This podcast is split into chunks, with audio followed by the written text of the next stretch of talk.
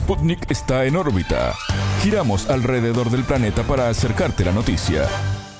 Bienvenidos. Desde Montevideo comienza el informativo de Sputnik, en órbita. Los saludamos, somos Martín González y quien me acompaña, Natalia Verdún. Gracias por la compañía. Comenzamos con los titulares. Comienza en órbita. Una selección de noticias para que sepas lo que realmente importa. Titulares.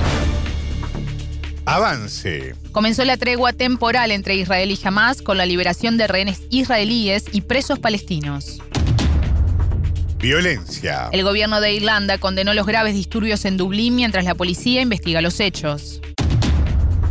Diferencias. Se tensan las relaciones entre Venezuela y Guyana por la presencia en la zona del Esequibo de una misión del Pentágono de Estados Unidos. Conflicto. La agencia Bloomberg informó que cada vez más ucranianos están dispuestos a hacer concesiones territoriales a Rusia. Momento. Crece la aprobación del presidente brasileño Lula da Silva, quien se prepara para una nueva gira internacional. Transición. El presidente electo argentino, Javier Milei, afirmó que el cierre del Banco Central no es negociable. Estos fueron los titulares. Vamos ahora al desarrollo de las noticias. El mundo gira y en órbita te trae las noticias. Noticias. Avance. El movimiento palestino Hamas liberó a los primeros 24 rehenes en el marco de su conflicto con Israel. Este viernes 24 de noviembre comenzó la tregua de cuatro días acordada entre las partes con mediación de Qatar y apoyo de Estados Unidos. Egipto informó de la liberación de 12 ciudadanos israelíes, 12 tailandeses y un filipino. Qatar confirmó que 39 mujeres y menores de edad palestinos fueron liberados de cárceles israelíes. La tregua temporal propone además de un alto el fuego la libertad de 50 israelíes, de un total de 240, a cambio de excarcelar a 150 presos palestinos. Como parte del pacto, camiones con combustible comenzaron a ingresar a Gaza desde Egipto. En tanto, el ejército de Israel enfatizó que su guerra contra Hamas no ha terminado. Las fuerzas de defensa aclararon que no se permite a los civiles gazatíes regresar del sur a la zona norteña del enclave. El saldo del asedio militar del país judío en Gaza dejó más de 13.000 palestinos muertos, miles de heridos y más de un millón de desplazados. La represalia responde a las 1.200 personas fallecidas en Israel a raíz del ataque de Hamas el sábado 7 de octubre. Ese día la milicia secuestró a 240 personas. El primer ministro Benjamín Netanyahu calificó de misión sagrada para el país la liberación de todos los rehenes compatriotas. Violencia. La policía de Irlanda investiga los graves disturbios que sacudieron el centro de Dublín en la noche del jueves 23 de noviembre. El primer ministro Leo Varadkar condenó los altercados ocurridos en Dublín 1 distrito de importante presencia migrante. Grupos identificados como de ultraderecha por parte de la policía quemaron autos y saquearon comercios. La violencia se desató luego de que un hombre armado con un cuchillo hiriera a cinco personas, entre ellas tres niños, y una docente de una escuela cercana. La policía identificó y detuvo al autor del ataque, un hombre de unos 50 años que actuó en solitario. Luego de la noticia del incidente, rumores en redes sociales señalaron que el atacante fue un inmigrante. Esta gente dice defender a los irlandeses, pero amenazan a los más inocentes y vulnerables. Son una vergüenza para el país, lamentó el premier. En órbita conversó con la periodista uruguaya radicada en Irlanda, Anabela Aparicio. Esto hizo que se empezaran a autoconvocar a través de redes sociales y a través de WhatsApp en un grupo que se llamaba Suficiente es suficiente, en inglés Enough is Enough justamente lo que se estaba convocando es a salir a las calles, a generar disturbios y a matar o golpear a cualquier inmigrante que se viera transitando por la calle. Este es el mensaje textual que se envió en ese grupo de WhatsApp convocando a la gente a salir a manifestarse, lo que derivó en cientos de locales totalmente vandalizados, saqueados, eh, autobuses que fueron destruidos, prendido fuego, patrullas de policía que también fueron prendidas fuego, incluso policías heridos, algunos de ellos fueron internados con serias heridas al no poder frenar lo que fue una verdadera revuelta eh, que no se había visto en muchos años aquí en Irlanda. Precisamente eh, en algunos casos se está manejando que hay grupos de ultraderecha que de una forma oportunista convocaron a esta movilización tomando como excusa el rechazo a esta agresión a estos niños en la escuela primaria para poder generar este caos en el centro de la capital irlandesa. Lo cierto es que el argelino de unos 40 años, que fue el agresor, hace más de 20 años que vive aquí en Irlanda, tiene nacionalidad irlandesa.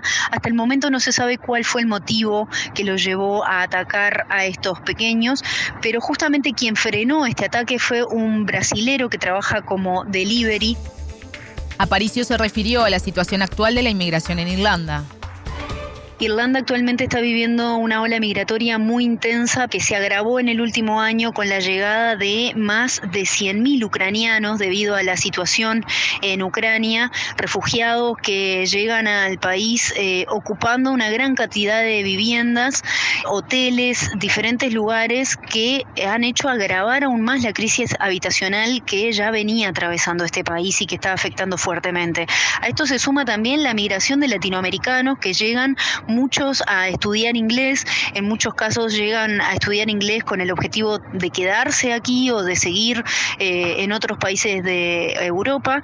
Y si bien en 2020 se estimaba que el 17% de la población irlandesa era inmigrante, se estima que eh, hoy es aún mayor este porcentaje, pues en los últimos tres años ha habido un aumento muy grande justamente de la cantidad de personas que ha llegado al país también desde África, también desde países árabes. Esto no solo ha agravado la crisis habitacional que afecta muchísimo a los propios irlandeses porque no tienen lugar donde vivir, porque muchos tienen que seguir viviendo con sus familias, jóvenes que no pueden independizarse, jóvenes que se casan y tienen que seguir viviendo incluso con sus padres por no encontrar una casa disponible y además el alto costo de vida que se ha visto incrementado en más de un 10% en los últimos tres años. La periodista explicó que se abrió una colecta que lleva recaudado más de 90 mil euros para agradecer al migrante brasileño Caio Benicio que fue clave para contener al atacante. En tanto, la estrella irlandesa de artes marciales mixtas, Conor McGregor, ofreció a Benicio comida gratis de por vida en su bar Black Forge. Según Aparicio, los desmanes en Dublín, que dejaron 34 detenidos y decenas de heridos, evidencian la crisis económica y social en Irlanda. Lo que ocurrió el jueves a la noche en Dublín sí es una clara muestra de la tensión económica y social que hay en Irlanda y eh, la imposibilidad que ha tenido el gobierno de contener no solo la situación económica, sino la crisis habitacional que hay en el país, que es una gran preocupación para todos los irlandeses aquí. El aumento del costo de vida es una gran molestia que se viene manifestando ya de antemano hace mucho tiempo y y además la situación de la policía, una policía indefensa, incapaz de actuar, que está teniendo muchos problemas eh, en cuanto a la moral de sus efectivos, pues lo que ocurre últimamente es que hay un alto porcentaje de minoridad infractora y hay una ley que los respalda eh, por el hecho de que, por ejemplo, ellos pueden llegar a la justicia a arrepentirse y la justicia los libera precisamente porque son menores y porque hay todo un marco legal que los habilita a tener cierta laxidad con ellos, entendiendo que son menores de edad. Entonces, esto ha generado mucha molestia en la policía y ha llevado en muchos casos en que se resignan a que saben que no pueden actuar porque luego, a pesar de que ellos intentan detener a los delincuentes, en la justicia los resultados luego son otros. El gobierno de Leo Varadkar, eh, que está liderado por un partido democristiano conservador, junto al centrista Fianna Fail, también ha tenido una gran imposibilidad de solucionar la crisis habitacional a pesar de la cantidad de planes sociales que se han desarrollado en los últimos años. Escuchábamos a la periodista uruguaya radicada en Irlanda, Anabela Aparicio. Injerencia. Las relaciones entre Venezuela y Guyana atraviesan su momento más álgido a raíz de la disputa territorial por la zona del Esequibo. Así lo afirmó en entrevista con En órbita el vicerrector de la Universidad Latinoamericana y del Caribe, Hernán Zamora. Según el analista, las tensiones responden a la decisión de Guyana de no reconocer los tratados internacionales. En el tema de las tensiones que atraviesa ahorita Venezuela con Guyana por el territorio de la Guayana Esequiba, está en un punto bastante álgido. Y esto es debido a, básicamente, eh, la decisión de Guyana de no reconocer los acuerdos de Ginebra, validar su ocupación del territorio a partir de aceptar o solo reconocer el laudo arbitral de París en este contexto, funcionarios del Departamento de Defensa de Estados Unidos visitarán la próxima semana Guyana. El vicepresidente guyanés, Barrat Hadjo, expresó que el país trabaja con sus aliados. Todas las opciones disponibles serán aprovechadas, dijo. El mandatario guyanés, Irfan Ali, por su parte, comentó que en los próximos días, semanas y meses, la nación verá una mayor colaboración de sus socios. Venezuela realizará un referendo consultivo el 3 de diciembre, luego de que Guyana licitara bloques petrolíferos en el territorio sin delimitar. El gobierno guyanés otorgó contratos de perforación a empresas como ExxonMobil de Estados Unidos y la francesa Total Energies. Georgetown pidió a la Corte Internacional de Justicia suspender la consulta popular impulsada por Caracas. En relación a la visita del Pentágono de Estados Unidos a Guyana, Zamora considera que la misión solo aumenta la tensión en esa zona. Como elemento para generar más tensión, Guyana, a quien ya ha entregado en concesión a diferentes transnacionales, no solo estadounidenses, sino también canadienses, chinas, incluso australianas, la explotación de yacimientos minerales, de, de además de interés estratégico en el territorio que se encuentra en digamos, en discusión, o como Venezuela lo llama, el territorio en reclamación, la presencia y el llamado que hace Guyana a que el Departamento de Estado y el Departamento de Defensa de los Estados Unidos se inmiscuyan, no hace sino generar, agregar mayor tensión, porque ¿qué argumenta Guyana? Que ellos no se van, que no van a ceder y que van a pedirle apoyo a sus aliados inmediatamente. El único aliado militar al que se voltearon y el que obviamente está detrás de eso es los Estados Unidos. ¿Y por qué los Estados Unidos? Porque la ExxonMobil es una empresa estadounidense, una gran corporación, y como ellos siempre lo han dicho en el marco de la doctrina Monroe, lo que es bueno para la Exxon es bueno para los Estados Unidos. El presidente de Venezuela, Nicolás Maduro, denunció que la empresa estadounidense ExxonMobil inició una campaña para evitar el referendo. El experto opinó sobre las implicancias globales y también las regionales del lobby encabezado por esta multinacional.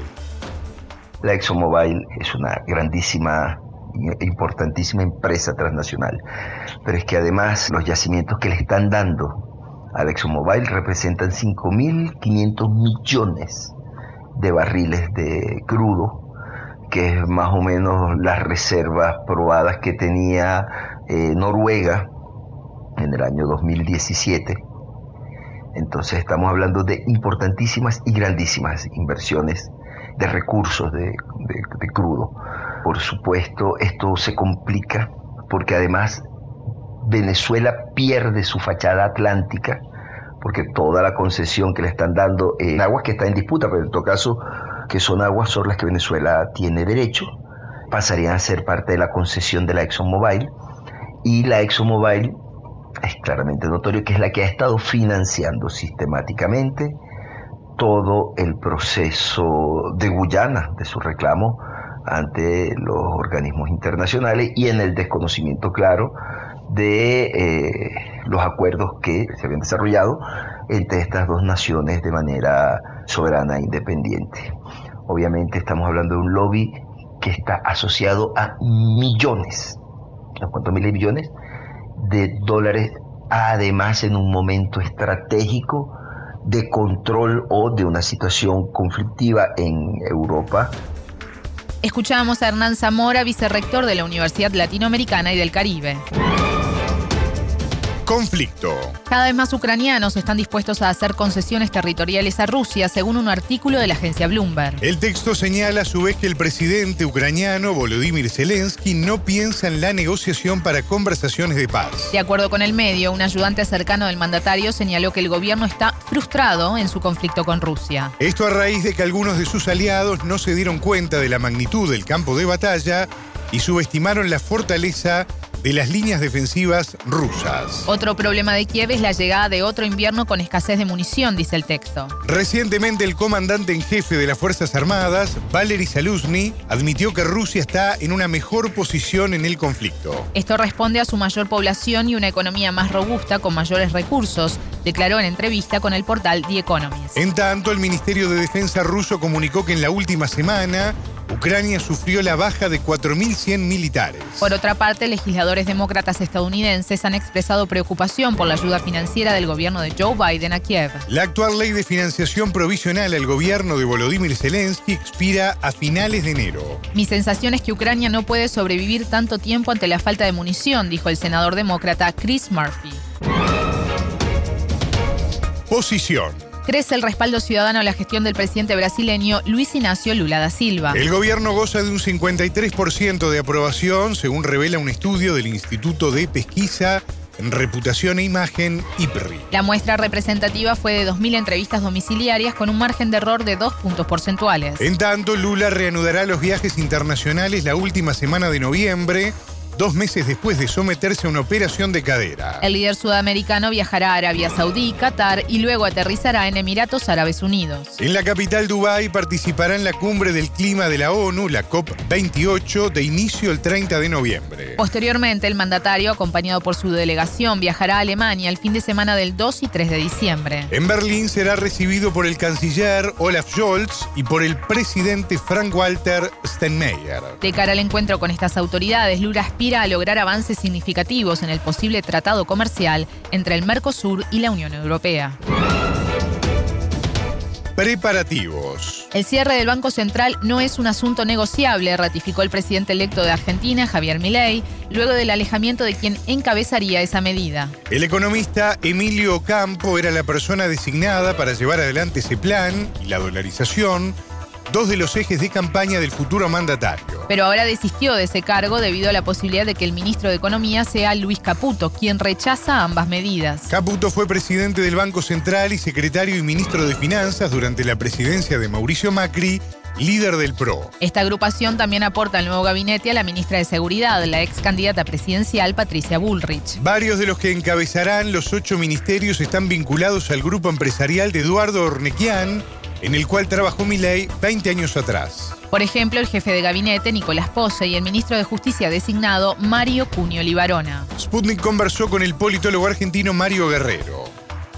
Si bien no públicamente que estén en, boga o, o constantemente hablando o interviniendo en diferentes medios, etcétera, lo cierto es que han tenido algún tipo de vinculación, ya sea porque han tenido una presencia empresarial muy fuerte, por ejemplo, varios de ellos están fuertemente vinculados con un grupo empresarial que es el Mequian, en diferentes empresas, ya sea eh, el, Club, el Grupo América, los medios de comunicación América, eh, Aeropuertos 2000, que es de donde se conocen varios de ellos, por ejemplo, Poste, eh, y que sería el nuevo jefe de gabinete suyo, o el jefe de gabinete de, de Javier Milei, se conocen de haber trabajado en el Grupo América, etcétera eh, o porque han tenido algún tipo de involucramiento o participación anteriormente en la política. Por ejemplo, Francos estuvo fuertemente asociado en los 90 con el ministro Cavallo, eh, fue quien fue uno de los principales asesores.